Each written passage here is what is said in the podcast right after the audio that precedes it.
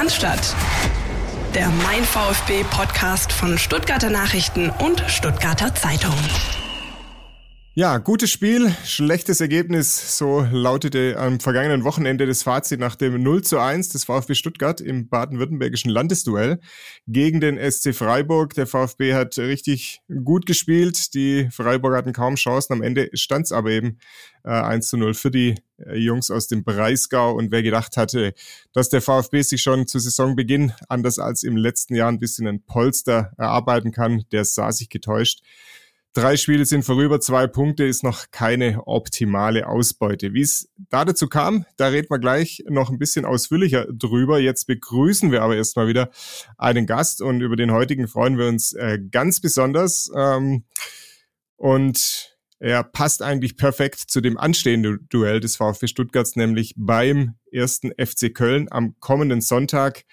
Und wir begrüßen ganz herzlich äh, Florian König, TV-Moderator und seit einigen Monaten ja jeden Sonntag zu sehen im Doppelpass auf Sport 1. Herzlich willkommen, Florian. Vielen Dank für die Einladung, freue mich sehr. Ja, wir freuen uns auch und wir fragen uns natürlich, äh, wie wird es am kommenden Sonntag für Sie, wenn der VfB Stuttgart beim ersten FC Köln spielt? Wie kann man das emotional sich bei Ihnen vorstellen, weil man kann über Sie lesen. In der Bundesliga ist er gleichzeitig Anhänger des VfB Stuttgart und des ersten FC Köln.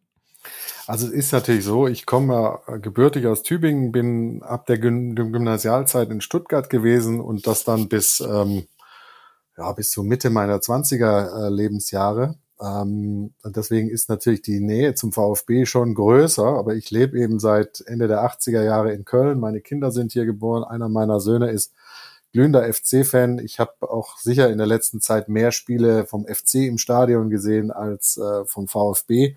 Deshalb schlagen da tatsächlich so zwei Herzen in meiner Brust. Und beim VfB ist es eigentlich so, ich bin so ein ganz komischer Anhänger. Also ich ich, ich wünsche denen immer alles Gute, aber wenn es dann schlecht läuft, dann habe ich auch das Gefühl, das ist jetzt genau richtig und so. Also es ist so ein bisschen, äh, da, da schwanke ich mehr und beim, beim, beim FC ist es, ist es einfach nur so, ich, ich freue mich über die Stimmung da im Stadion und, und die Bedeutung dieses Vereins hier in der Stadt, in der ich seit Ewigkeiten lebe.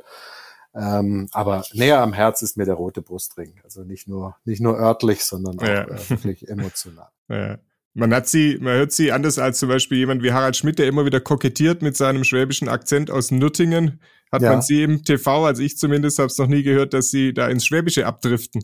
Verstecken Sie das ha, ganz das, gut oder waren das, Sie das, nie so? Nein, das, das könnte ich natürlich schon machen, weil, weil äh, es ist schon drin, aber es ist jetzt nicht gerade karrierefördernd, würde ich sagen, wenn man bundesweit agiert, wenn es sehr schwäbisch rüberkommt. Also ähm, ja, ich habe hier, als ich als ich angefangen habe hier in Köln zu studieren an der Deutschen Sporterschule, habe ich kann mich halt gut erinnern an, an meinen ersten Vortrag oder was ich so eine Hausarbeit vorgetragen da und äh, so mit einem leichten schwäbischen Singsang. Ich dachte, das wäre reines Hochdeutsch und ich wurde schon ordentlich verarscht dafür.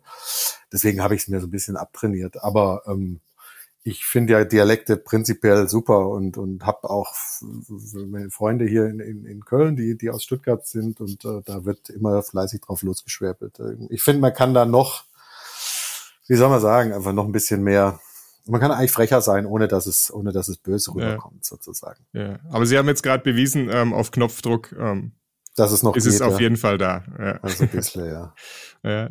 Sie haben vorhin schon oder gerade eben schon ein bisschen erwähnt, so Ihre Beziehung zum VfB, wie die mittlerweile ähm, ist. Äh, Sie haben schon angedeutet, ist ganz gut, dass Sie vielleicht nicht mehr ganz so glühender und emotional nahe äh, Fans sind. Ja, aber die letzten Jahre für, für jemanden, der, der wirklich dessen, wie soll ich sagen, Seelenheil oder dessen, dessen äh, Glück, Lebensglück davon abhängt, dass der VfB erfolgreich ist, der hatte schon schwere Zeiten, ja, das muss man einfach Absolut. sagen, ja. ja. Also allein schon dieses, dieses Herzschlagfinale äh, letztes Jahr, äh, das war ja irre, ne? Und äh, ja, und, und da, dafür bin ich dann auch durch meinen Beruf, der mich natürlich zu einer gewissen Neutralität auch zwingt, äh, weit genug weg, als dass ich sage, äh, ich, ich, ich stürze mich jetzt in den Neckar oder in den Rhein, wenn, wenn, der, wenn der VfB in die zweite Liga absteigt. Ja. Also ähm, da muss ich schon sagen, da bin ich jetzt äh, nicht mehr so, dass, dass das mich emotional komplett aus der Bahn wirft. Aber äh, mein Sohn zum Beispiel, das war bei dem Spiel dann äh, in Stuttgart gegen Köln, hat für Köln gehalten, natürlich, weil da ging es ja auch noch um den, um den europäischen Wettbewerb und hat gesagt, es war der Wahnsinn. Es war so emotional, hätte er es noch nie erlebt in einem Fußballstadion, so laut und, und das war schon toll. Und äh, da lasse ich mich dann auch, auch gerne mit anstecken, auch wenn ich jetzt nicht im Stadion war, sondern das dann am Fernsehen verfolgt habe.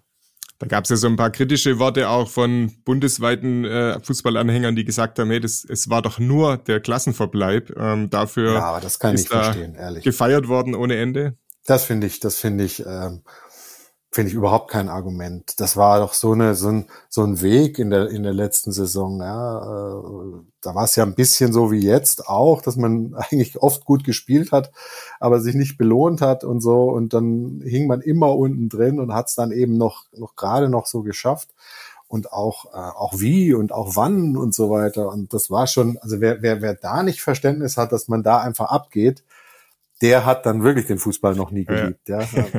Letztes Jahr ähm, Herzschlagfinale, es gab andere große Ereignisse. Ähm, was war Ihr großes oder erstes großes VfB-Erlebnis? Kann man es aus Ihrer Kindheit, Jugend? Ja, also ich habe, ich, ich bin da dann in, in Stuttgart am äh, am Eugensplatz in der Vera-Straße groß geworden und bin eigentlich immer ähm, zum damaligen noch Neckar-Stadion gelaufen nur so eine halbe Stunde und nur runter zum Gaskessel und dann über die Brücke und dann zum Stadion und stand meistens im, im D-Block. Und ich kann mich noch erinnern an den Wiederaufstieg. Ähm, jetzt muss ich aber überlegen, wann das war, irgendwann in den 80ern, da bin ich nicht mehr so ganz sicher. Nee, war Ende, äh, war 77. Oder so, ja, das kann, das, das war, das sind so die ersten bewussten Erinnerungen und dann äh, später ähm, Meisterschaft mit, mit, mit Benthaus und, und solche, solche Leute, äh, die, die großen Spieler dann, was weiß ich. Ich habe ja immer so, so, so Spieler geliebt, die, die jetzt nicht so die ganz großen Stars, also so weit Erwin Hadewitz oder so, solche Leute fand ich irgendwie äh, toll, aber auch wie George Volkerts und dann später Algöver und, und die Försterbrüder und Klinsmann und so weiter. Und da hat, das war halt für mich, ich habe also das, ähm, das eine Wochenende immer im Stadion gestanden, im D-Block, wie gesagt, und, und das andere habe ich an der, an der ARD-Hörfunkkonferenz äh, gehört und, und äh, mit meinen Tippkick-Figuren die, die Fußball, die Tore des VfB nachgespielt. Also das sind so, das sind so die, die, die Erinnerungen und ähm, ja, ich weiß auch noch, weil wenn dann irgendwie Bayern München kam und man wusste irgendwie, der Karl-Heinz Rummenigge ist gut drauf und der Karl-Heinz Förster gegen den und so, das, das hat mich 90 Minuten elektrisiert, einfach diese Duelle. Das war schon, war schon sehr, sehr Wort, was man jetzt nicht unbedingt sagen will, aber sehr, sehr geil doch was. Mhm. Na schön. Ähm, ist dann, so wie Sie es vorhin beschrieben haben, der VfB sowas wie Ihre Jugendliebe? Ähm, Total. Ja. Total. Das ist wirklich, ähm, ja, ich, ich, ich kann ja auch immer nicht verstehen, ich, ich habe doch, ich habe Verständnis für Leute, die, die in, in Stuttgart leben und trotzdem Bayern-Fan werden, aber irgendwie äh, leuchtet es mir nicht ein. Ja? Also wenn ich aus dem Umfeld von Stuttgart komme, dann weiß ich nicht, bin ich VfB-Fan oder, oder Kickers-Fan und weiß, wenn ich, wenn ich in, in Schalke geboren wird, dann, dann werde ich wahrscheinlich erst 04-Fan sein und aus Bremen würde ich sagen, bin ich Bremen Sympathisant. Ähm, aber es gibt eben auch viele, die sagen, es ist mir völlig egal, Hauptsache ich werde jedes Jahr deutscher Meister, dann äh, bin ich zwar irgendwie im Schwarzwald zu Hause, aber ich halte es mit den Bayern. Ja, und das war für mich, das war für mich keine Option. Für mich war klar, ähm, ich, ich äh, der VfB war die, die große Mannschaft damals, ja. Ich war zwar auf, auf einer Schule in Stuttgart, die Märzschule, eine Privatschule, die ziemlich eng mit, mit dem, mit dem HTC mit Kickers, Stuttgart der Kickers HTC, zusammen ja. ist und mhm. so. Ähm, hab auch viele tolle, tolle Spiele bei, bei den Kickers oben gesehen, Waldau Stadion, Gazi Stadion und äh, fand auch die Zeit, als sie in der Bundesliga gespielt haben, DFB-Pokalfinale erreicht haben und so weiter natürlich auch toll, aber es ist Fakt, der VfB war da meine Jugendliebe, klar. Ja. Auf jeden Fall passiert Ihnen eins nicht, äh, zu sagen, im Dägerloch, ne? Das haben Sie dann Nein, auch das passiert absolut mir nicht. drauf. Also, solches, aber das habe ich natürlich oft gehört, ja. ja. aber das Kickers-Trikot haben Sie mal übergestreift in, in Ihrer Jugend. Ja, ich habe ich hab, ich hab mal, ich hab mal zwei, zwei oder drei Jahre bei den Kickers äh, in der Jugend gespielt, aber auch nicht in der ersten Mannschaft, also sondern ich war da, ich war einfach äh, ordentlicher Sportler, so ich habe auch Sport studiert, ich kann eigentlich alles ganz gut, aber nichts wirklich gut. Ja, also so äh, für für eine für eine Fußballkarriere hat's nicht gereicht, war zu langsam und vielleicht auch ein bisschen zu ungelenk, aber ich war halt früh relativ groß und dann haben sie mich halt hinten reingestellt und dann habe ich irgendwie rausgeschädelt, was ging und ähm, ähm, ja, hab dann aber auch, wie gesagt, bei, bei den Kickers, weil ich auch bei der Kickers in der Leichtathletikabteilung ein paar Jahre war und da ähm, hat sich das ergeben. Das steht dann in so mein, in meinem Wikipedia-Eintrag und dann denken manche, oh, guck mal, der hat mal hochgespielt, aber das war wirklich nicht der Fall. Also das, das ist einfach, ich war ein, ein, ein ganz kleines, kleines Rädchen in einer zweiten oder dritten äh, Mannschaft von, von, von den Stuttgarter Kickers. Also es ist eigentlich eigentlich zu viel äh, Lorbeer, der mir da, der da so äh, im Wikipedia-Eintrag steht. Okay. Sie haben die Helden der, der Vergangenheit beim VfB Stuttgart schon angesprochen. Wenn Sie auf die aktuelle Mannschaft schauen, sehen Sie da jemand, der das Zeug dazu hat, oder ist es gar nicht mehr die Zeit, in der solche Helden, die sich ja auch oft über Vereinstreue definieren, hm. überhaupt noch, ob das die überhaupt noch geben kann? Also ähm, ich, ich also glaube, das könnte es natürlich jederzeit wieder geben. Äh, was mir so ein bisschen fehlt, sage ich mal, ist die ist die wirkliche Identifikation von Spielern mit dem Verein und der Region. Das ist jetzt kein Vorwurf an die Spieler, aber wir, wenn wir jetzt die, ich habe ja ein paar Namen genannt vorhin, da sind eben auch einfach viele Jungs dabei gewesen, die sind irgendwo, sagen wir mal, im Umkreis von 100 Kilometer von Stuttgart auch groß geworden. Ja. Die haben Schwäbisch geredet, das war irgendwie die, die besten Spieler aus Baden-Württemberg oder aus, aus Württemberg, die sind irgendwie beim VfB gelandet. Ähm, und äh, demzufolge konnten sich sicher auch die Zuschauer damals noch mehr irgendwie identifizieren mit, mit den Helden des VfB. Ja. Also das, so war es zumindest bei mir. Ja. Also das waren alles irgendwie Jungs, die haben genauso geredet wie ich, die haben, äh, weiß ich nicht, genauso gern äh, Linsen, Spätzle, Gässer und so. Und jetzt ist es eben eine, eine, eine, eine Weltauswahl, wenn man so will, Spieler aus, aus aller Herren Länder, große Talente, faszinierende Spieler. Aber so, das geht mir so ein bisschen ab. Ja. Also das, äh, deswegen glaube ich, ist es auch schwieriger, ja, es da zum großen äh, Helden zu bringen, wobei das natürlich geht, und das haben wir gesehen an, an Sigurd Winzon oder an äh, Elber oder an Balakov oder sowas. Das funktioniert natürlich schon. Aber da muss halt die, die Halbwertszeit und die Verweildauer in dem Verein auch dazu passen, ja. Und wenn wir jetzt gerade mitkriegen in der Transferphase, keiner weiß, äh, was ist mit Kalajdzic, äh, ist er jetzt bald weg, äh, was ist mit Sosa, geht vielleicht noch ein anderer, wer kommt noch, kommt wieder irgendein 19-jähriger Franzos oder ich weiß es nicht, ja. So, das ist halt eine andere Zeit. Ähm, das ist kein Problem, wenn es ein Problem ist überhaupt, aber es ist kein, kein, kein Thema, was nur der VfB Stuttgart hat. Aber wenn ja. ich das, wenn wir jetzt schon über früher und jetzt reden, ja. ähm, dann ist das für mich der größte Unterschied beim VfB. Mhm.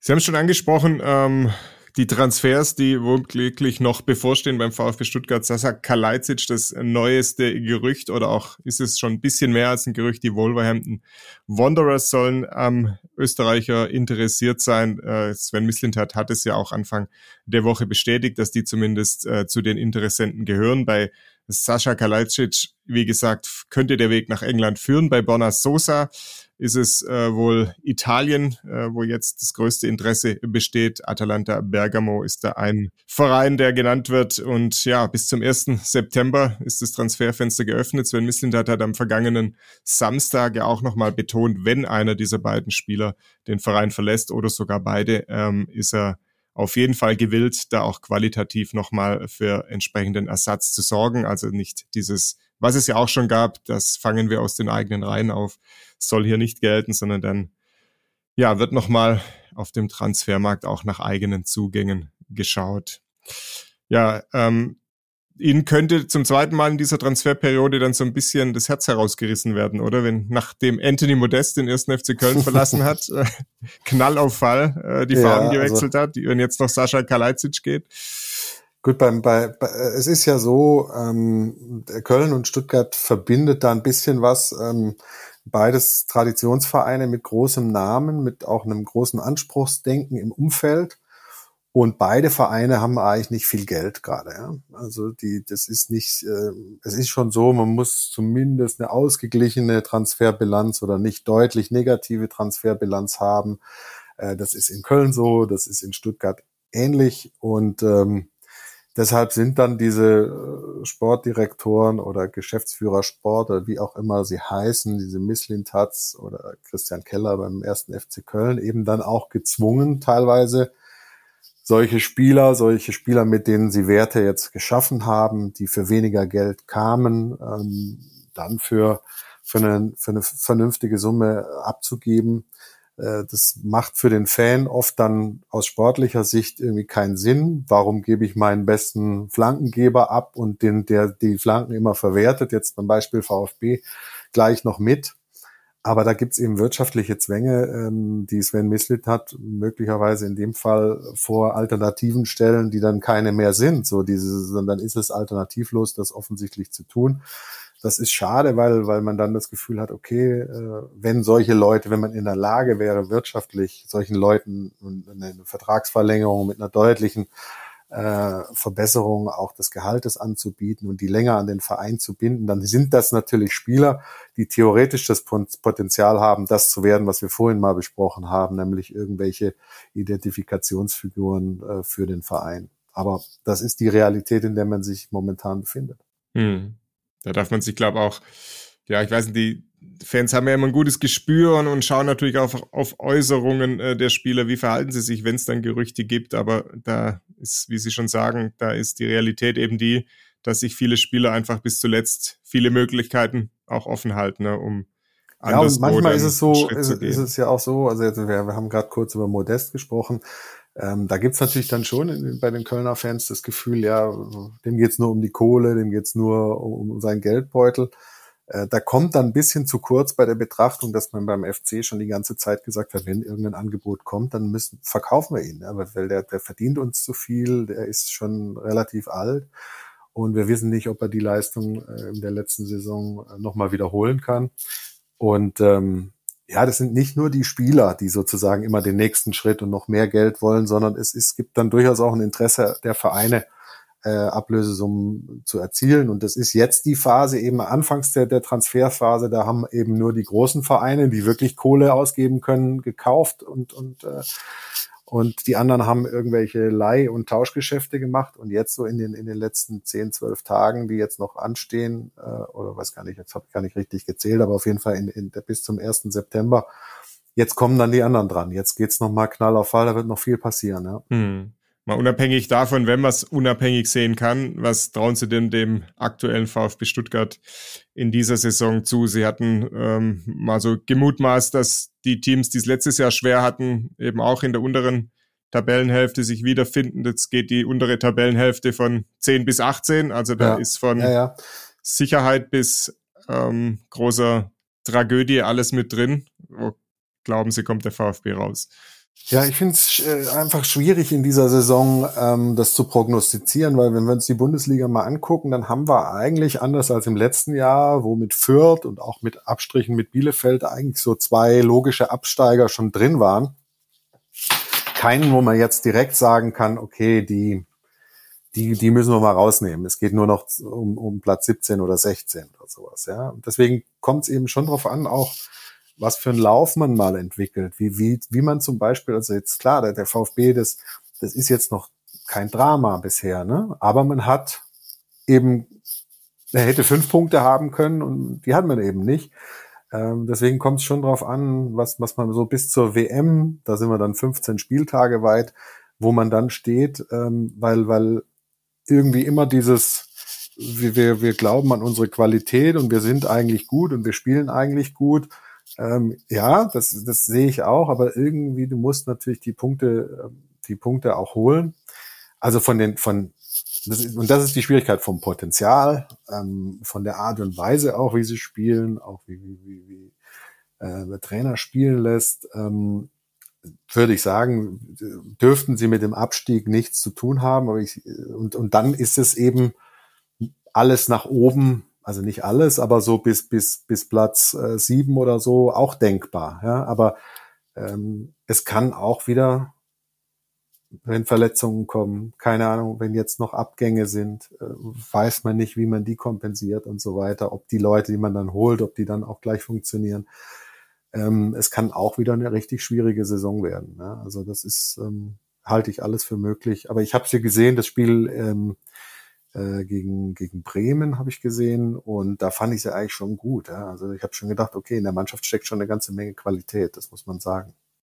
Gegen Bremen war es dieser Last-Minute-Ausgleich oder sogar ja deutlich in der Nachspielzeit. Ähm, jetzt war es ein Gegentor wieder relativ früh, ähm, dass der SC Freiburg zugeschlagen hat, zuschlagen konnte, weil der VfB zwar, so sagt ja auch der Trainer Pellegrino Materazzo, nicht die komplette Anfangsphase verpennt hätte, verschlafen hätte, aber eben doch sich wieder einen dieser Aussetzer geleistet hat, der dann sofort bestraft wurde. Das ist, diesmal war es Waldemar Anton, der ohne Mühe äh, diese Flanke hätte klären können, sich dann aber gedacht hat, da gibt's hinter mir auch noch einen oder zwei, die könnten das auch machen, ist dann nicht an den Ball gegangen und schon war hinten am langen Pfosten Vincenzo Grifo parat und hat sein erstes Tor mit dem linken Fuß in seiner Karriere erzielt, ähm, aber es war zugegeben auch nicht ganz war, so schwer. War nicht mehr weiter. Ja, so. Das gute alte drüberdrücken noch über die Linie war da gefragt. Ja, ähm, ja, das zeigt dieses Spiel oder auch die anderen Spiele gegen Leipzig zum Beispiel hat er gezeigt, man braucht schon eine richtig von der ersten bis zur letzten Minute konstant aufmerksame, gute Leistung, um dann gegen Teams wie Freiburg oder Leipzig, die einfach noch mehr Qualität verkörpern, wirklich schadlos aus so einem Spiel rauszugehen und dann auch die Chance auf den Sieg zu haben. Ja, das ist, das ist ohne Frage so und ähm, ja, VfB ist, ist, in, in Teilen auch noch sehr, sehr jung in der Mannschaft. Ne? Da fehlt natürlich manchmal die, die Erfahrung. Es ist auch nicht alles äh, wahrscheinlich qualitativ auf, auf, dem, auf dem allerhöchsten, im allerhöchsten Regal, aber ich finde schon, dass das ähm, man, man sieht, was da, was da für eine Idee hintersteckt und, und ähm, wie man spielen will. Und ähm, ich, ich glaube, also schon, dass man, dass man, dass, dass man nicht wieder bis so ganz zum Schluss Angst haben muss in dieser Saison, so mein Gefühl. Aber ich habe in den letzten Jahren auch bei unserem Sport 1 Tippspiel nie gut abgeschnitten, also wer weiß.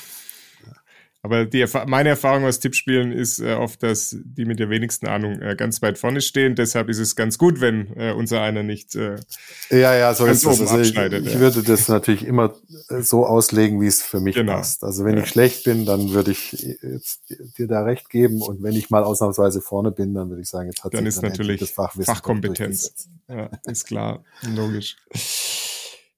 Ja, äh, Sie haben es schon angesprochen, was eigentlich gut Ihnen gut gefallen hat in den bisherigen Spielen des VfB, so die Spielanlage, ähm, das Talent, das im Kader steckt. Gibt es sonst noch so Dinge, die für Sie markant sind, jetzt schon nach wenigen Spieltagen für den VfB oder auch in Strecke der letzten zwei, drei Jahre seit dem, seit dem Wiederaufstieg oder mit dem Wiederaufstieg?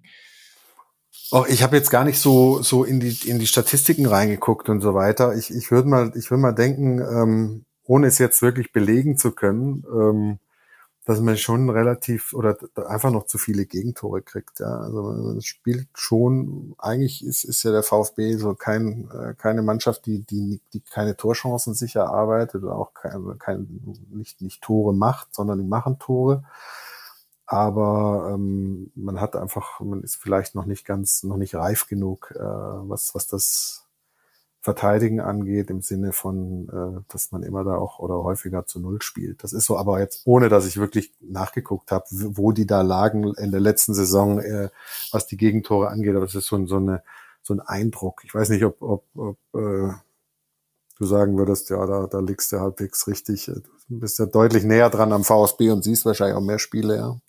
Letzte Runde war das tatsächlich so, dass sie oft ähm, ein, zwei Tore geschossen haben und das hat dann eben doch genau. nicht gereicht äh, zum Sieg, weil hinten eins mehr fiel. Zum Beispiel ja, letzte Saison Hinspiel äh, SC Freiburg 0-3 nach einer halben Stunde, dann musst du da wieder hinterherrennen und das ist ja so eine Sache, die abgestellt werden sollte in dieser Saison, dass man eben immer ins Hinterherrennen kommt, sowohl in den Spielen, ja, wo du dir ein Gegentor fängst und dann wieder erstmal das ausgleichen musst, als auch über den auch Saisonverlauf. Tabelle, ne? Ja klar, ja. und und das, wenn man sich jetzt nochmal erinnert an das Saisonfinale letzt, letztes Jahr, also nicht nur an, de, an das letzte Spiel, sondern die letzten paar Spiele, wie häufig der VfB sogar in der letzten Sekunde oder in den letzten paar Minuten Spiele noch gedreht hat, noch ein Unentschieden dann hergestellt hat, noch noch ein Sieg äh, und das ist natürlich toll und da hat man sich ja auch hochgezogen dran, ja.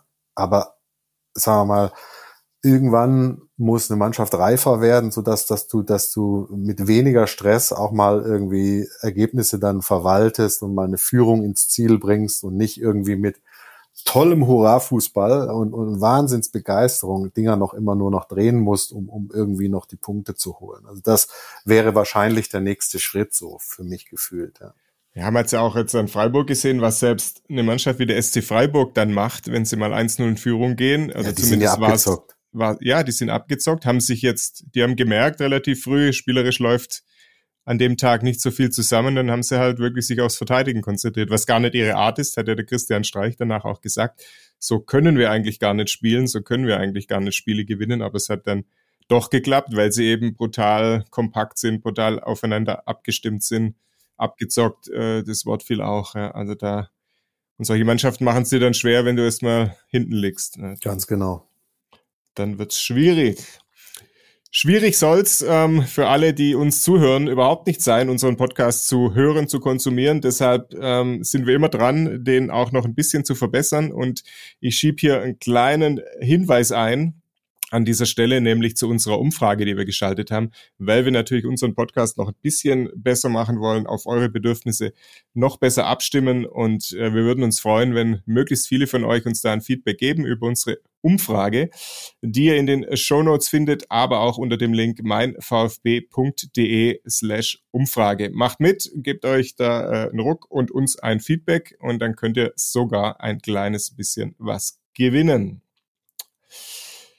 Gewinnen ist ein gutes Stichwort, weil wir kommen zu einer anderen Rubrik, die wir jedes Mal im Programm haben. Und zwar schauen wir auf die Nachwuchsteams des VfB Stuttgart. NLZ News. Neues von den Nachwuchsmannschaften. Ja, da schauen wir kurz auf die U21. Die hat den zweiten Sieg in Folge eingefahren. Bei Wormatia Worms gab es ein 1 zu 0. Ähm, Frank Farners, der Trainer, hat zwar gesagt, äh, unser Spieltempo war zu langsam. Zum Sieg hat es aber dennoch gereicht, weil nicht immer ein schöner Fußball nötig ist, um dann auch zum Erfolg zu kommen. Am Ende, so sein Fazit, zählt das Ergebnis und das hat gepasst. 1 zu 0, wie gesagt, Tor des Tages von Jonas Weig. Ähm, und am kommenden Samstag 14 Uhr gibt es die Möglichkeit, dann den dritten Sieg in Folge zu landen. Gegner ist die TSG Hoffenheim 2. Für den VfB 2 wäre ein weiterer Erfolg natürlich wichtig, dass nämlich genau das nicht passiert, was letzte Saison passiert ist, dass es lange Zeit eine Saison wird mit bangem Blick nach ganz unten, mit Zittern bis äh, ja in die weit in die zweite Saisonhälfte hinein. Die A-Union, die haben am Wochenende gespielt, kurz vor dem Bundesliga-Match des VfB gegen den SC Freiburg, haben die gegen den ersten Heiden, FC Heidenheim gespielt, 1 zu 2 verloren hier im württembergischen Duell. Da geht's am Samstag weiter um 12.30 Uhr gegen den FSV Mainz 05, dort in Mainz. Und die U17 hat dagegen 3 zu 1 gewonnen beim ersten FC Nürnberg. Da gab's ähm, ja, ein kurioses und wunderschönes Tor von Nino Kurtos. Der hat aus 50 Metern Entfernung äh, den Torwart ausgeguckt. Der war zu weit vor seinem Tor. Hat da ein Weitschuss gewagt, einen Lupfer gewagt, der führte zum Erfolg. Jetzt kommt es zum Spitzenspiel. Am kommenden Sonntag 14 Uhr geht's gegen Eintracht Frankfurt, den Tabellenführer. Und nicht im Nachwuchsbereich, aber ganz neu äh, beim VfB ist die Frauenmannschaft. Wir haben es schon mal angesprochen und die spielen ihr Zweitrundenspiel im WV-Pokal am kommenden Sonntag beim TSV Deizisau. Um 11 Uhr geht's da los und da dürfen sie antreten, weil sie das Erstrundenspiel 5 zu 0 gewonnen haben gegen den FCL Wangen. Und an dieser Stelle kann ich schon mal darauf hinweisen, dass in der kommenden Woche wir eine spezielle Folge hier im Podcast planen, nämlich die 214., die dann eine Spezialfolge ist äh, zum Start der Oberliga der Frauen. Zu Gast ist dann der Trainer des VfB Frauenteams, der Heiko Gerber, Ex-Profi, Meisterspieler von 2007, erklärt hier, was er mit den Frauen des VfB vorhat, wie es da vorangehen soll und was alles geplant ist. Ja, das der kleine Ausflug zum Nachwuchs. Ähm, hat man da aus der Ferne, Florian, auch noch einen Blick drauf, was so im Unterbau des VfB los ist? Oder ist das ich guck immer, ich ein bisschen guck immer, zu weit weg? Ich schaue schon immer, was in der U19-Bundesliga, U17-Bundesliga los ist und so weiter. Ich gucke mir auch immer die Mannschaftsaufstellungen an und ähm, Ja, ich, ich, ich wünsche mir natürlich, dass, dass noch mehr es wirklich schaffen, dann hoch, ja, in die Bundesliga und noch mehr vielleicht sogar noch den nächsten Schritt schaffen in Richtung Nationalmannschaft. Wenn man jetzt so, so die, äh, die aktuellen Nationalspieler, aber auch der letzten Jahre sieht, dann ist ja doch, sind doch viele Leute dabei, die eine VfB-Vergangenheit haben, auch eine VfB-Ausbildung genossen haben. Äh, auch im Trainerbereich ist das äh, unglaublich äh, beeindruckend, wie viele Leute da aus, aus dem VfB-Umfeld rausgekommen sind. Und äh, ich hoffe, dass das weiter so bleibt und dass, dass man, dass man sagt, okay, aus unserem Nachwuchsleistungszentrum generieren wir wirklich auch wieder, äh, wieder mehr Leute, die es, die es dann echt schaffen, Stützen in der Bundesliga-Mannschaft zu werden. Das ist ja momentan nur bedingt der Fall. Also es war schon mal, da, da war schon mal äh, sicher mehr. Aber deswegen schaue ich da immer drauf. Ich habe auch jetzt, äh, jetzt interessiert zugehört, weil, weil ich habe gedacht, ich bin mal gespannt, ob er was zu den Frauen sagt. Ja, weil das ja. ist ja, finde ich ja auch gut, ja, auch der Weg, den man geht, dass man sagt, okay, wir steigen in der Oberliga jetzt ein oder vierte Liga ist das, glaube ich, oder ja. so, wenn ich wenn ich es richtig weiß. Andere haben es ja, was weiß ich, Eintracht zum Beispiel hat über eine Fusion gemacht mit dem FFC Frankfurt. Aber ich finde es total wichtig, äh, dass, dass die großen Traditionsvereine äh, in der Fußball-Bundesliga Herren eben auch eine, eine adäquate Frauenmannschaft haben, um, um diesen Frauenfußball von diesem Event-Thema, was wir jetzt gerade so hatten, äh, eben in, in so eine nachhaltige Situation zu bringen, dass eben die Frauen-Bundesliga auch auch ihre Zuschauerinnen und Zuschauer findet und, und äh, die Nationalspielerin oder die, die Spielerinnen generell dann auch auf einer anderen äh, wirtschaftlichen Basis vielleicht das Ganze betreiben können, noch mehr Vollprofitum und so weiter. Aber äh, das wollte ich, will ich jetzt gar nicht dazu schwallern, aber äh, das, das äh, finde ich sehr spannend, ja. Ja, das ist, ein, ist auch ein guter, dass du nochmal nachhakst und die wirtschaliche äh, Seite auch ansprichst.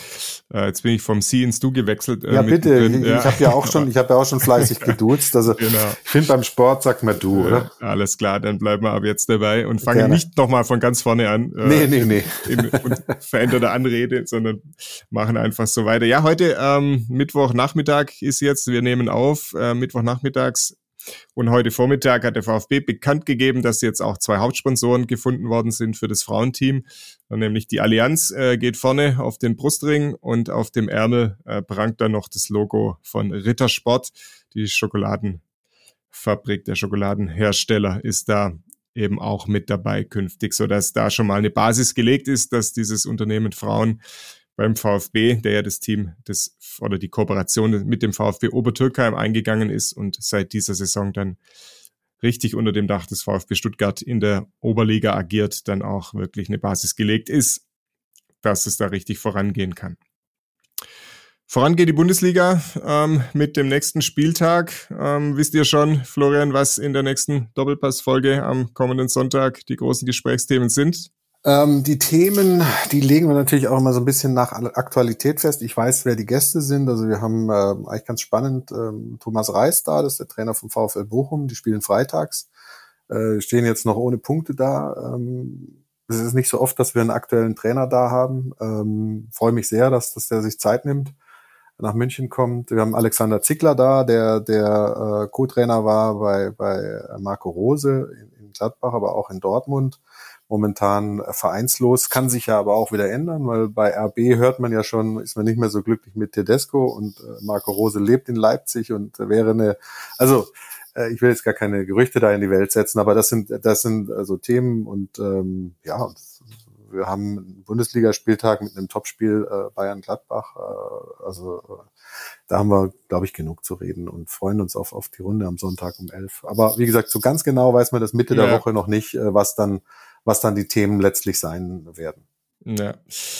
VfB beim 1. FC Köln wird kein Thema sein, äh, weil die spielen erst ähm, am 15. Genau, die spielen nach uns, am Sonntag.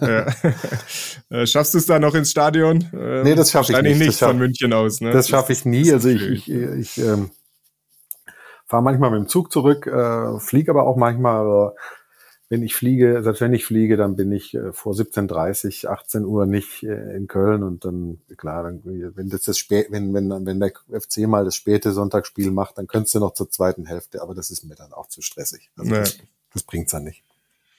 Der FC war ja eine der großen Überraschungen letzte Saison. Ähm, zum einen über die Erfolge, über die Ergebnisse, über die Spielweise und dann natürlich mit dem Mann mit der Kappe am Seiten Rand, am, am Spielfeldrand, der da auch natürlich stilprägend war. Äh, wie wichtig ist denn dieser Typ Steffen Baumgart für Köln, für die ganze Bundesliga? Also für Köln natürlich total wichtig. Also ähm, diese, wie gesagt, der FC Köln ist ein Traditionsverein, aber ohne Kohle fast. Ne? Und äh, Steffen Baumgart hat es gelungen, erstmal die ganze Mannschaft mitzureißen, hat eigentlich fast jeden Spieler besser gemacht. Äh, jeder Spieler hat oder fast alle Spieler haben, haben so einfach ein, eine, eine Klasse besser gespielt als vorher. Er hat das Umfeld irgendwie mitgerissen. Ähm, das ist ja in Stuttgart auch so. Die Leute sind begeisterungsfähig, aber sind auch kritisch. Das ist in Köln auch so. Ja. Also, und hier ist es noch ein bisschen extremer, weil wenn es dann gut läuft, dann ist sozusagen äh, sofort die Champions League äh, im Gespräch. Und wenn man zwei Spiele verlierst, dann, dann sagst du, sind sie schon gefühlt schon in der zweiten Liga und alles ist, alles ist Mist.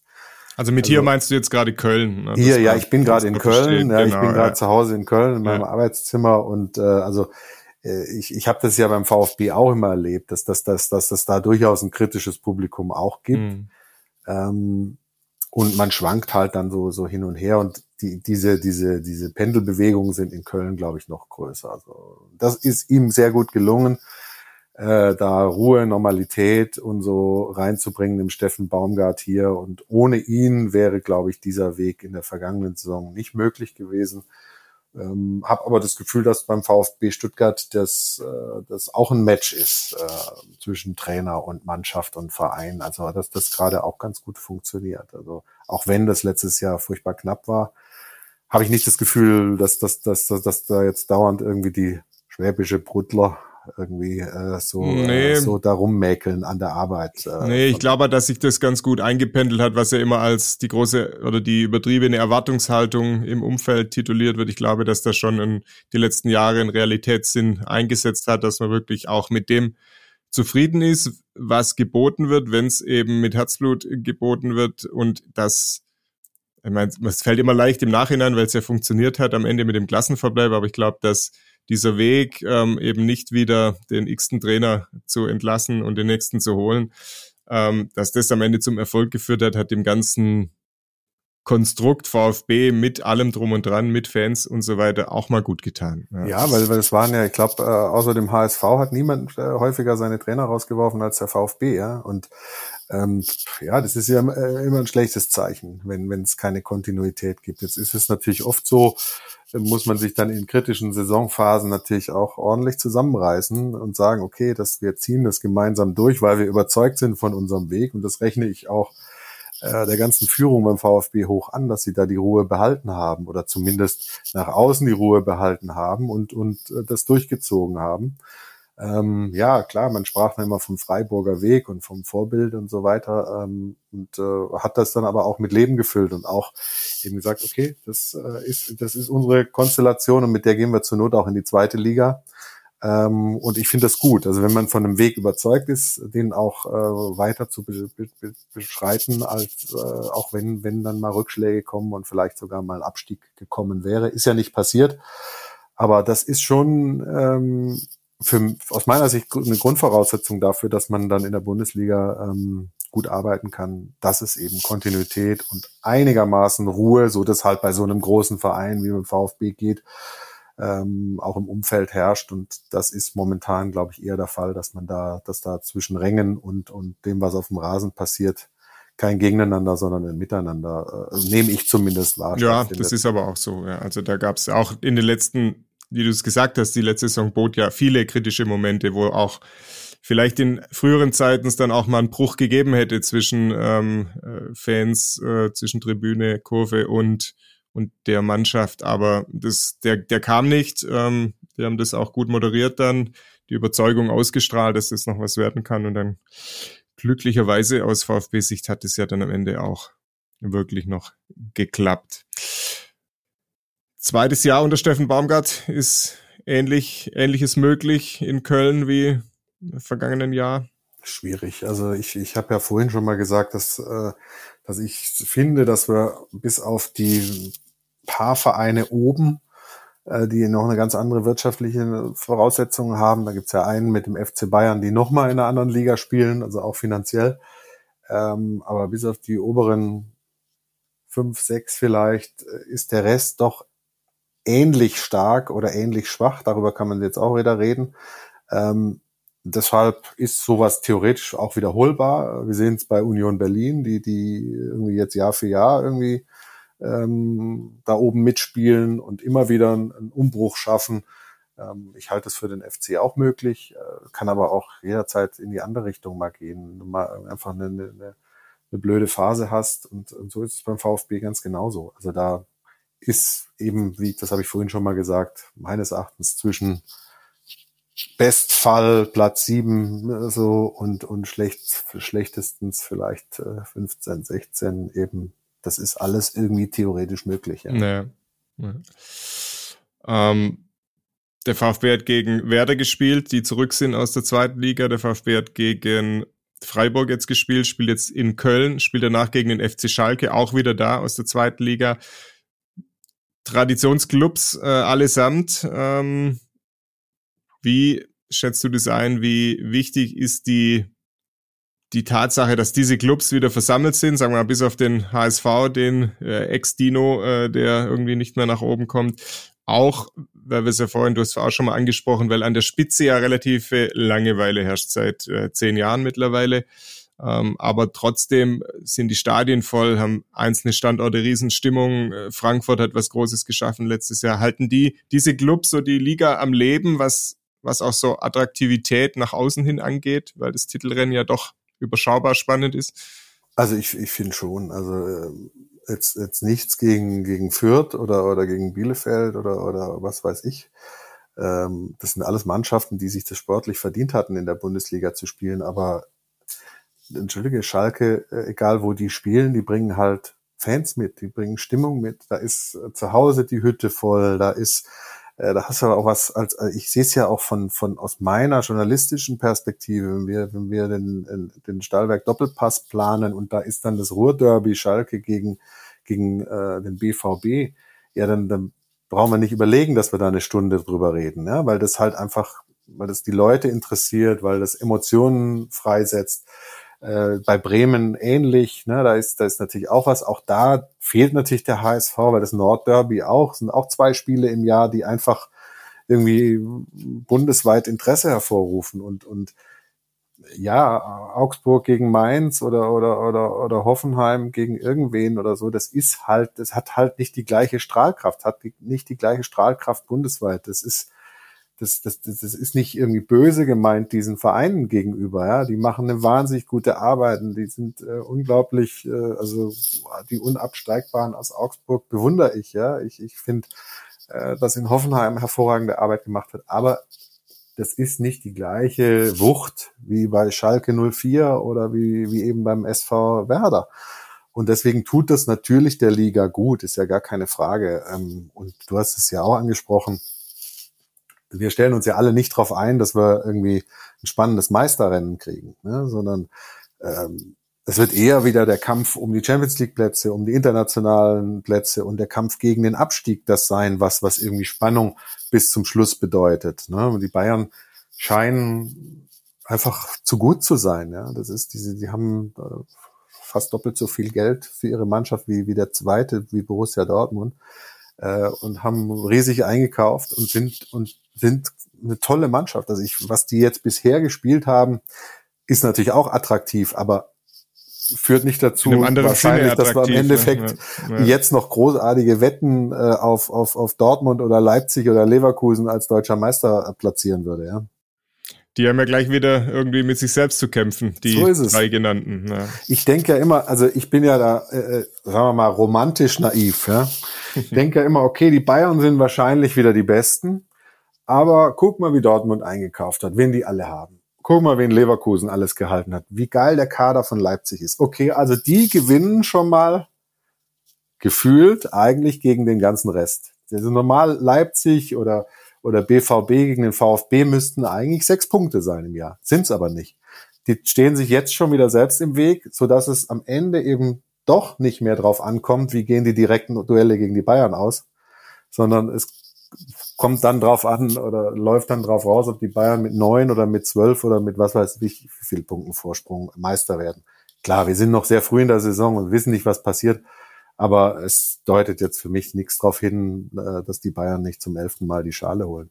Ja, und so ein Team wie Leverkusen hat eben jetzt schon nach drei Spieltagen neun Punkte Rückstand. So ist es. Musste und Leipzig sieben. Irgendwie, ja, musste erst ja. mal wieder aufholen. Ist, da muss Bayern schon eine, schon eine schlechte Phase haben, eine richtig ja. schlechte Phase, damit ja. das funktioniert. Ja. Das ist die vielleicht, ja, die müssten quasi mal ähm, nicht zum Spiel erscheinen mehrfach, dann genau. gäbe es vielleicht noch Möglichkeiten.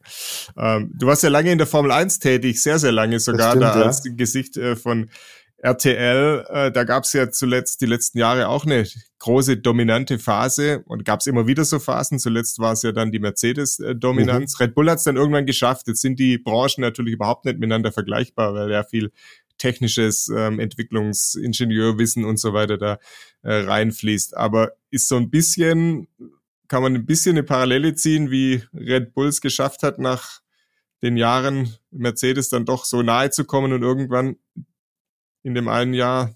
Ja, äh, kann, kann man sicher, kann man sicher, ähm, weil, also im, im Fußball, ich müsste jetzt im, im Doppelpass müsste ich jetzt drei äh, Euro ins Schwein schmeißen, aber im Fußball heißt es ja, äh, Geld schießt keine Tore, aber es stimmt natürlich nicht. Ne? Also wenn du, wenn du jetzt mal guckst, die ähm, die Etats, die die Vereine haben, und dann machst du so eine fünf oder sechs Jahres Durchschnitts äh, Bundesliga-Tabelle, dann ist das Original nach der Kohle sortiert. Ja. Dann gibt's natürlich mal, dass das der SC Freiburg oder irgendjemand, der da nicht drin ist, auch mal ein Jahr oder, oder ein paar Jahre weiter oben landet. Aber in der Regel gibt's dann eine sehr enge Korrelation zwischen dem Geld, was du zu, zur Verfügung hast und wie du am Ende dastehst. Das ist in der Formel 1 auch so. Nur da gibt es drei Teams mit Mercedes, mit Red Bull und mit Ferrari, die annähernd ähnlich Kohle haben. Ja.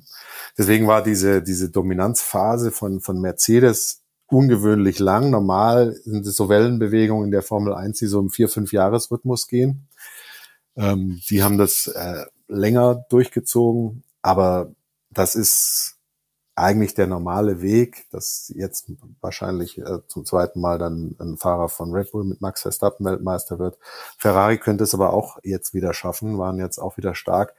Ähm, ja, das ist, das ist einfach so. Aber außer den dreien, der nächste hat schon so viel weniger Geld, dass die es eben auch nicht schaffen können. Das ist einfach so. Und in der Bundesliga haben wir eben die Bayern als Solitär, die wirklich mit den, nicht ganz mit den Scheichclubs Paris und Man City, aber schon, die sind ja in der Umsatztabelle europaweit auch noch in den Top 5. Ähm, und dann kommt schon Dortmund mit einem Riesenabstand und dann eben Leipzig, Leverkusen und äh, die haben dann einfach so viel weniger zur Verfügung, ähm, dass sie die Gehälter nicht zahlen können, die Ablösesummen nicht so zahlen können. Dann haben sie einfach etwas weniger Qualität im Kader und dann ist es in der Bundesliga halt nicht so wie in der Formel 1, dass es sich dann alle vier, fünf Jahre abwechselt, sondern das ist jetzt in den, in den letzten zehn Jahren halt immer der FC Bayern gewesen. Da leidet die Liga sicherlich so ein bisschen an Attraktivität, auch wenn durch so äh, Zukäufe wie Sadio Mané natürlich da auch Attraktionen über die Bayern in die Liga kommen. Dann haben wir schon über den Typ Steffen Baumgart äh, gesprochen. Solche Leute braucht es dann ja eben auch, um da wieder Geschichten zu schreiben, um auch wirklich medial, äh, ja, da Außergewöhnliches präsentieren zu können. Wie nimmst du denn die Protagonisten äh, des VfB Stuttgart in ihrem Unterhaltungswert ähm, wahr? Pellegrino Matarazzo, ja, US-Italo, Italo-Amerikaner, so rum.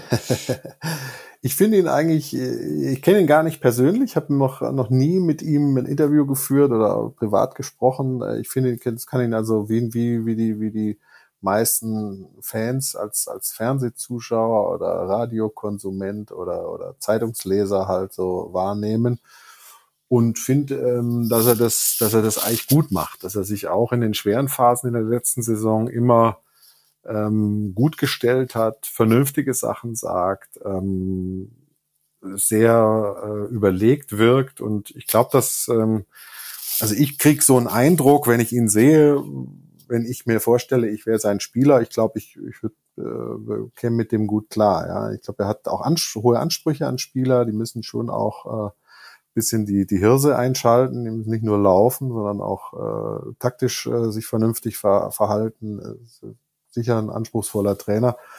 Aber Mislint hat ja, hat ja nicht umsonst von ihm gesagt, dass ich sehe den als Champions League Trainer. Also der ordnet ihn im, im hohen Regal ein und das kann ich jetzt nicht so beurteilen, weil ich die Trainingsarbeit natürlich nicht sehe, aber glaube, dass das ein guter, ein guter Mann ist. Also das ist mein Gefühl. Und Misslintat ist, ist ja, ist, ist auch ein, ein, ein Gewinn oder ein Glücksgriff für den VfB. Klar, er, er, er hat so eine Art, über Fußball zu sprechen, dass man das Gefühl hat, er hätte vielleicht den Sport sogar ganz erfunden. Ne? Also das ist jetzt so, äh, so ein bisschen das, was ich, äh, was ich äh, manchmal so halb scherzhaft äh, so empfinde. Aber das ist natürlich schon ein Fachmann, ja. Also hat schon ein Wahnsinnsauge für, für Talente, sehr gut vernetzt, international sehr gut vernetzt. Ähm, und eben dieses, dieses Commitment für diesen Weg, ähm, das äh, rechne ich dem hoch an, das muss ich echt sagen. Ja. Also ähm, der ist äh, auch in den, in den Gesprächen, die man so hatte, immer auch ein, ein, ein lustiger Typ, der auch für einen Spruch irgendwie zu, zu haben ist, äh, manchmal natürlich auch sauer werden kann, ja, also schon auch äh, für Journalisten vielleicht nicht immer einfach mit ihm, aber ähm, also ich, ich ähm, finde, die Jungs äh, machen einen, einen guten mhm. Job. Ja? Mhm. Also das ist so mein, mein etwas oberflächliches Fazit. Ja. Okay. Wie ist denn der, der VfB mit von der Außenwirkung? Also du bist jetzt schon eine Weile ja nicht mehr hier im Schwabenland wohnhaft. Ähm, man fragt sich, oder VfB hat ja oft tatsächlich so ein Problem, ein bundesweites Phänomen zu sein. Das gelingt dann mal über die jungen Wilden, über so Marken, die natürlich einen sportlichen Hintergrund haben, wie das magische Dreieck ähm, oder diese äh, Stars, wie es früher gab, Jürgen Dienstmann oder so. Aber ansonsten hat man oft das Gefühl, wird der VfB bundesweit gar nicht so sehr beachtet, außer von denen, die es ohnehin mit ihm halten. Ja, das, das, den Eindruck habe ich eigentlich nicht so wirklich. Also ich meine, klar, ähm, ähm, der, der, der VfB ist, ist wahrscheinlich, weiß ich nicht, müsste man mal gucken, in so einer Beliebtheitstabelle nicht ganz vorne, aber ich nehme schon, ich nehme schon wahr, dass viele äh, auch so über die über die ewige Tabelle der Bundesliga und so, wo der VfB wirklich weit oben ist, noch schon so sagen, Mensch, das ist eine der großen Traditionsmannschaften. Ne? Das ist einer der großen Traditionsclubs. Das ist äh, eine Mannschaft mit einer großen Fanbase, ja, auch mit einer ich möchte die Ultradiskussion nicht aufmachen, aber auch mit einer aktiven Fanszene, die die viel macht, die die äh, äh, tolle tolle Inszenierungen und so weiter macht. Auch eine Mannschaft, die auch nach zu Auswärtsspielen ordentlich Fans mitbringt und so weiter. Also das ist, das nehme ich schon wahr. Also das ist nicht irgendwie Laufkundschaft und, und so, ich sag mal, im Bereich äh, graue Maus wie Augsburg oder Mainz oder sowas, sondern der VfB ist schon, ist schon, hat schon eine andere Strahlkraft. Also der Name hat schon eine andere Wucht, ja.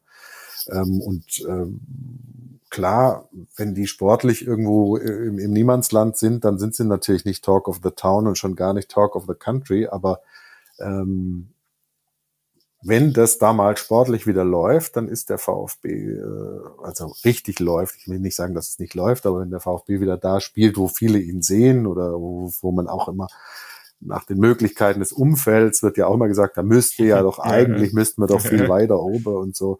Aber wenn das mal wieder kommt, was ja durchaus nicht, äh, nicht unmöglich ist, dann hat der VfB schon auch bundesweit äh, großes Renommee.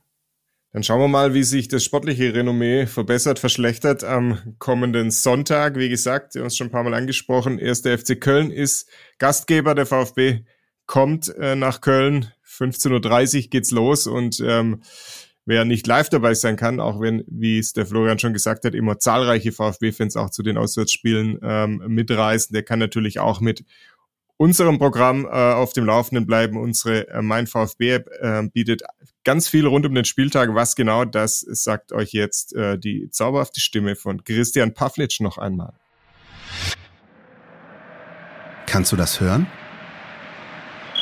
Endlich ist die Bundesliga wieder am Start. Ich bin Christian, du kennst mich aus dem Mein VfB Podcast Podcaststadt und ich freue mich riesig.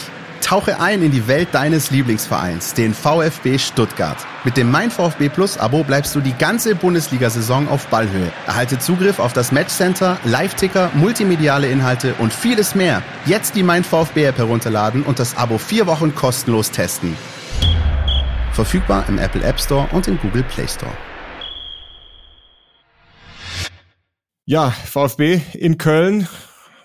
Was erwartest du für ein Spiel? Ähm, was glaubst du, was da los sein wird auf dem Rasen? Tja, also ich, ich, ähm, ich, ich bin mir gar nicht so sicher, was, ob das, ob das jetzt so ein, so ein äh, geiles Spiel wird. Ähm, könnte mir vorstellen, dass, das, dass die sich auch ein bisschen äh, neutralisieren. Ähm, aber ich habe getippt, äh, ich habe ja vorhin schon mal vom Tippspiel gesprochen, ich habe ja. getippt 2 zu 2. Da siehst du, wie, da siehst du meine innere Zerrissenheit. Ja. Also ich, ich wünsche beiden Mannschaften irgendwie ein erfolgreiches Spiel und, äh, und auch äh, Tore. Und äh, so habe ich mich da entschieden. Äh, deswegen, also mehr kann ich mich jetzt nicht aus der Deckung wagen. Okay. Also und alle, die ganz mit dir, diplomatisch ja. und ganz vorsichtig. und alle, die mit dir Tippspiele spielen, wissen, dass es auf jeden Fall nicht 2 zu 2 ausgeht. Ja, genau. Ja. ja, 2 zu 2, dann käme der VfB wieder nicht so richtig voran, aber mhm. ja, wäre auf jeden Fall ein Punkt Mehr Aber was auf jeden Fall, was es auf jeden Fall wird, wird ein stimmungsvolles Spiel. Das glaube ich, ich weiß auch, nicht, wer, wer mal in Köln war im Stadion. Das ist so die Viertelstunde vor dem Spiel ist äh, immer extrem, extrem emotional und da wird schön gesungen und äh, das ganze Stadion ist rot-weiß, weil der VfB ja, das stimmt. Der, der, der, der FC. Also das wird bestimmt, äh, wird bestimmt eine tolle, tolle Geschichte. Also es lohnt mhm. sich auf jeden Fall, entweder selber hinzufahren oder es eben bei euch in der App oder, oder sonst wie zu verfolgen. Ähm, das ist schon, ist schon auch nicht irgendein Duell, wenn du hörst, 1. FC Köln gegen VfB Stuttgart. Ich finde, das klingt schon mal, das klingt schon mal ganz gut. Ja, ja du kannst es ja immer aus zwei Sichtweisen beurteilen. Einerseits kannst du auf die Tabelle schauen, dann spielt vielleicht mal der Neunte gegen den Zwölften, aber wenn du dann im Stadion sitzt, das spielt es dann erstmal keine Rolle, ja, weil dann geht so es zwei Vereine mit, wie du es angesprochen hast, mit großer Wucht, mit großer Fanbase, mit So ist es. Und dann ist es Stimmung. einfach ein, ein geiles, geiles Live-Erlebnis, ja. Es ist einfach ja. toll. Ja. Wie sich das Live-Erlebnis taktisch, spieltechnisch und so weiter abspielen könnte, worauf der VfB achten muss, da haben wir natürlich wieder unseren Taktikexperten Jonas Bischofberger befragt und der erklärt euch jetzt auf was es ankommen wird. Die Mein VfB Taktiktafel. Hier geht's ins Detail. Mit dem ersten FC Köln erwartet den VfB Stuttgart eine sehr gute Mannschaft, äh, die ihre Spielweise nach der starken letzten Saison gefestigt hat. Die sind zwar im Moment nur Achter, haben aber nach Bayern die zweitbeste Expected Goals Differenz der Liga. Und bei den gelaufenen Kilometern stehen sie aktuell sogar auf Platz 1. Und das sieht man auch auf dem Platz. Ähm, sie verteidigen entweder mit einer Raute oder im 4 zu 3-1 und verteidigen dann sehr stark und sehr, sehr intensiv nach vorne. Die Außenspieler stehen relativ eng und laufen dann eben immer wieder die Aufbauspieler an, ähm, während die Außenverteidiger dann teilweise brutal über Außen durchschieben. Und im Zusammenspiel mit ihrer sehr kompakten Struktur erzeugen sie mit diesem ständigen Attackieren eben sehr viel Druck. Ähm, sie erobern Bälle und schalten dann schnell um. Und dadurch zwingen sie dem Spiel auch so einen sehr intensiven Rhythmus auf. Gegen diese Spielweise könnte der VfB Stuttgart, wie sie es häufig auch schon gemacht haben, ähm, die Flügelverteidiger sehr weit hochschieben, ähm, damit die eben die Außenverteidiger von Köln binden oder eben räumen, in deren Rücken anlaufen. Auch lange Bälle könnten gegen Köln funktionieren, um eben diese Aufrückbewegung im Pressing zu überspielen. Und da hätte der VfB ja auch mit Kalaitic und Pfeiffer die genau passenden Abnehmer dafür. Das Offensivspiel von Köln ist auch so, wie man es von ihnen kennt. Ähm, Im ersten Drittel bauen sie vergleichsweise mutig auf, ähm, um die Gegner so ein bisschen anzulocken, ähm, wohingegen sie im zweiten und letzten Drittel eigentlich fast nur über Außen spielen. Da bauen sie dann viel über die Außenverteidiger auf und schlagen halt auch sehr viele Flanken einfach vorne rein. Sie haben jetzt natürlich mit Modest den Spieler verloren, auf den diese Spielweise so ein Stück weit ausgerichtet war. Ähm, die Alternativen mit äh, Tigges und Dietz sind ihm vom Spielertyp her aber sehr ähnlich sodass Köln sich deswegen jetzt nicht wirklich neu erfinden muss. Für den VfB wird es also darum gehen, die klassischen Kölner Stärken zu verteidigen, im Strafraum konzentriert zu sein, bei Verlagerungen sehr schneller Mann zu sein. Am besten antizipiert man schon die Verlagerung, bevor sie überhaupt gespielt wird. Und natürlich muss man auch mit Intensität dagegenhalten und Bälle erobern, damit man am Ende auswärts nicht zu häufig an den eigenen Strafraum zurückgedrängt wird, wo man dann vielleicht solide verteidigt, aber am Ende doch irgendwie dann dieser eine Ball ähm, hinten reinfällt. Das sind so die Punkte, auf die der VfB Stuttgart achten sollte. Ja, wir schauen, ob es genauso eintrifft, wie der Jonas ähm, uns das vorhergesagt hat. Und dann schauen wir, was es zu diskutieren gibt. Wie haben es schon gesagt, der Doppelpass ähm, jetzt noch nicht mit dem Spiel, mit der Nachbetrachtung des Spiels VfB in Köln, weil das eben erst danach stattfindet. Aber vielleicht wird der VfB ja wieder Gesprächsthema, auch in eurer Sendung, Florian. Letztes Jahr war, glaube der Sven Mislintat ein, zweimal zugeschaltet. Ne?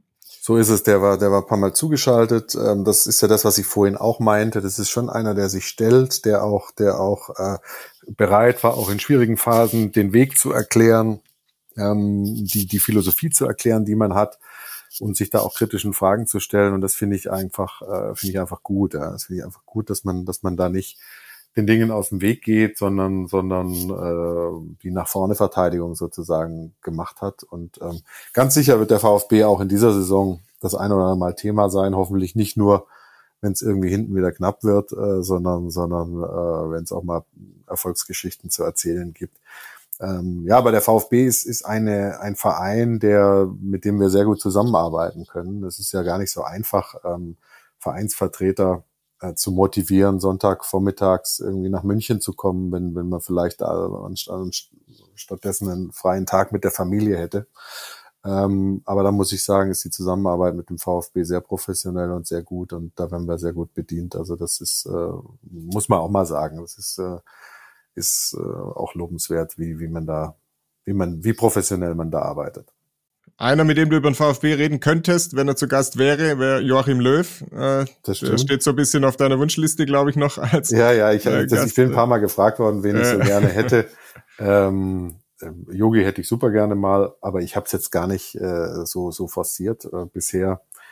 Ähm, aber ja, würde mich, würde mich sehr freuen, mit ein bisschen Abstand äh, mal über seine, seine langen Jahre bei der Nationalmannschaft zu sprechen äh, wann immer wir uns mal so ein bisschen privat unterhalten, haben wir unheimlich viele Geschichten erzählt und, und, und Anekdötchen und so weiter. Und ähm, wäre bestimmt für die Zuschauerinnen und Zuschauer auch mal spannend, den ehemaligen Bundestrainer, den erfolgreichsten, langjährigsten und so weiter, mal ein bisschen befreit von diesem ganzen äh, täglichen Druck ähm, über die Zeit reden zu hören. Aber ähm, er hält sich ja momentan sehr zurück, was ich auch verstehen kann. Und mal schauen, wann und wo er wieder irgendwo aufschlägt und ob sich dann nochmal ergibt. Aber prinzipiell finde ich ihn einen, einen hochinteressanten Typen. Er war vor zwei, drei Monaten war mal hier in Stuttgart bei einer Preisverleihung hier vom Landessportverband. Mhm. Habe ich auch mit ihm sprechen können. Da hört es sich so ein bisschen an, er hat wieder Lust, ähm, äh, ein Amt zu übernehmen. Ähm, hörte sich auch so an, als ob es da diesen Sommer noch was geben könnte, aber jetzt schaut so aus, als ob das erstmal noch auf Eis liegt und er vielleicht dann später nochmal irgendwo eingreift. Schauen wir es uns an. Das magische Dreieck wäre sicherlich auch ein Thema, das du dann ja, Teile noch mal mit ihm äh, mit ihm besprechen. Äh, Teile ja. des magischen Dreiecks habe ich ja immer mal wieder da. Erst vor 14 Tagen war der Freddy Bobic da. Ähm, Giovanni Elber will auch mal kommen. Was mit dem Baller ist, weiß ich nicht. Mal gucken. Aber äh, das, ja, diese, diese, äh, diese Zeiten beim VfB waren einfach toll. Ja. Mhm. war Sammy Kedira da, auch der hat, hat äh, auch viel über den VfB geredet, auch über das, äh, was er so äh, für Ideen hat. Also das ist, äh, da sind schon, sind schon, wenn man so mal durchgeht, sind schon wahnsinnig viele auch sehr interessante und gute Persönlichkeiten, nicht nur gute Kicker, sondern auch gute Persönlichkeiten aus dem Verein hervorgegangen. Da können wir nicht widersprechen, wollen es auch gar nicht, ähm, sondern ja, sind am Ende, am Ende unserer äh, kleinen Sendung wieder angekommen und sagen an der Stelle nochmal ein ganz, ganz recht herzliches Dankeschön, äh, dass der Florian die relativ spontane Anfrage positiv beantwortet hat und mit uns jetzt hier über den VfB, über die Bundesliga geplaudert hat. Vielen Dank, war super, hat Spaß gemacht. Hier auch, vielen Dank für die Einladung und äh, ja, viel Spaß bei eurer was 214. und der Sonderausgabe dann, genau. wo die Frauen am Thema sind. Mit ne? Heiko Gerber, der unter anderem darüber berichtet, nicht nur über die Frauen, sondern auch wie er 2003 am 1. Oktober eingewechselt wurde gegen Manchester United und dann gegen den jungen Cristiano Ronaldo äh, spielen durfte, musste. Hört euch an, was er dazu sagen hat. In diesem Sinne freuen wir uns auf den kommenden Bundesliga-Spieltag mit VfB in Köln und alles, was noch kommt. Macht's gut. Vielen Dank, Florian. Tschüss und bis bald. Podcast Mein VfB Podcast von Stuttgarter Nachrichten und Stuttgarter Zeitung.